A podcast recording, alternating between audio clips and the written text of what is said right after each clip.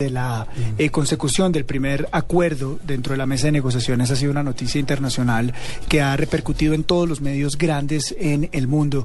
Y, y quiero hacer lectura un pedacito Sí. de lo que reporta hoy el diario británico The Guardian, que es uno de los más importantes en el Reino Unido. Y dice, eh, conversaciones de paz con las FARC, dos puntos, Colombia revela un avance significativo. Dice, el acuerdo de la tierra señala una transformación radical del campo para terminar un conflicto de más de medio siglo de conflicto. Y mire, en la mitad del artículo hay un par eh, de, de datos interesantísimos sobre eh, lo que está pasando en Colombia. El diario recuerda que 52% de las tierras cultivables está en manos de tan solo el 1% de sus propietarios, convirtiendo a Colombia en uno de los países de mayor inequidad en términos de distribución de tierra en el planeta. Y el Guardian continúa diciendo que según datos oficiales solo el 22% de la tierra arable en el territorio nacional es cultivable y que 6.5 millones de hectáreas han sido robadas, abandonadas o cambiadas de manos a la fuerza entre 1985 y 2008 como resultado del conflicto.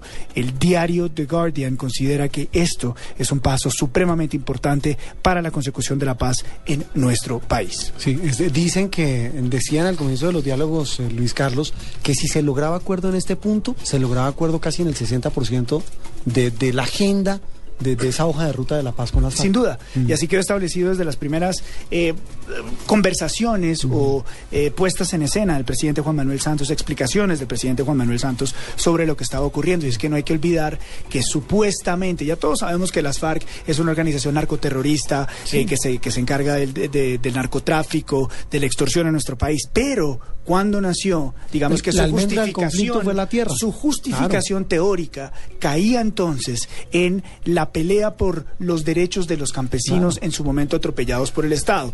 Ahora, sin este punto, digamos que se podría interpretar, y obviamente hay que escuchar a los analistas políticos que están en la mesa, se podría interpretar como el avance más significativo de todo este proceso. Sí, en eso consiste la importancia. Los puntos que vienen son difíciles, nadie dice que no, pero son mecánicos, son instrumentales. Este parte de una base de que reconocer que las FARC tienen una justificación histórica en el tema de la tierra y que el establecimiento, el Estado, acepta que sin ellos no es posible mejorar la situación del campo y que la situación del campo, como decía The Guardian, es terrible y que se requiere hacer cambios.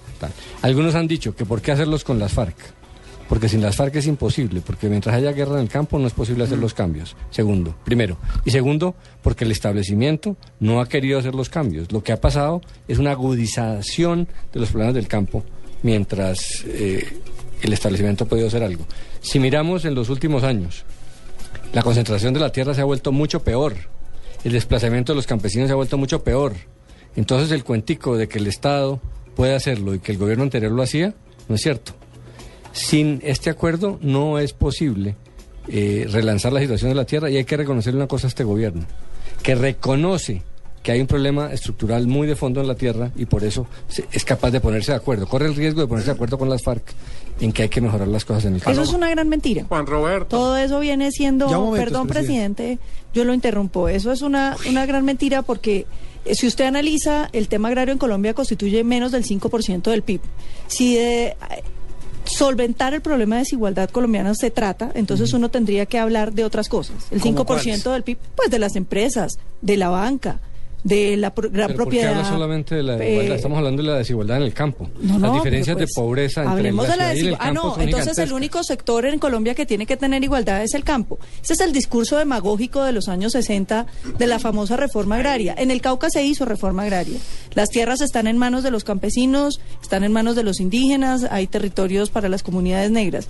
Nunca el departamento ha estado más pobre. Su producción agroindustrial es la más baja que tiene el país. El departamento del Cauca, que fue cabeza de Colombia, pasó a competir en indicadores con el Chocó.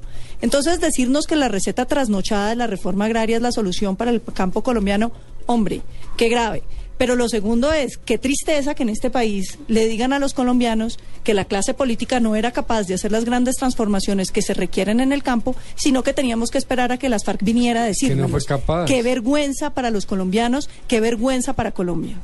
El presidente Uribe preguntaba No. hoy que mirar el, mode- que el, el modelo agrario. ¿Y cuál fue su modelo? El modelo que él dejó, un campo empobrecido, Con el una- crecimiento con- del campo, Álvaro, en el gobierno Uribe ha sido el más impresionante La- en los últimos no, años. señora, las, sí, señora, diferen- las cifras. diferencias de pobreza entre el Álvaro campo y la Paloma. ciudad son enormes y la situación durante esa etapa casi 5 millones de colombianos fueron Álvaro y Paloma. De sus Luis. Carlos, una No, acotación no, si sobre ese Paloma tema. puede parar al presidente, yo también. A ver, No, mentira. Eh, no, pero, ah, no, pero, pero ya, ya dos contra uno. Es que yo soy amiga. Pero venga, yo sí defiendo a Uribe. Ex- expresidente Uribe, Sí, ¿usted sí. quería anotar algo No, de no, pero déjeme pararlo. A ver, Paloma, párelo.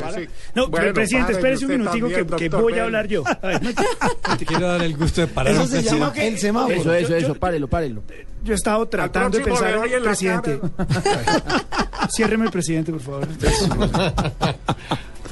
Yo no soy analista político, pero durante todo este tiempo, este, este, estos días desde que empezó a sonar que iba a salir este eh, acuerdo el viernes por el domingo por la mañana, me puse a pensar, hombre, todo esto tiene que estar centralizado en lo que mi antiguo jefe definía como la precisión de la ambigüedad. ¿Qué y es que, y es que ¿Qué la es precisión de la ambigüedad. ¿Qué es y es que nadie puede pensar que sentarse con las FARC va a representar la solución política a todos los problemas de nuestro país. Sería un absurdo. Y además, eh, simplemente un pecado mortal. Porque es que las FARC mucho menos son unos políticos respetables o una parte para sentarse a hablar coherentemente o tan siquiera inteligentemente sobre los problemas de la paz. No. O sobre los problemas del país. No. No son interlocutores válidos. Y eso lo entendemos todos.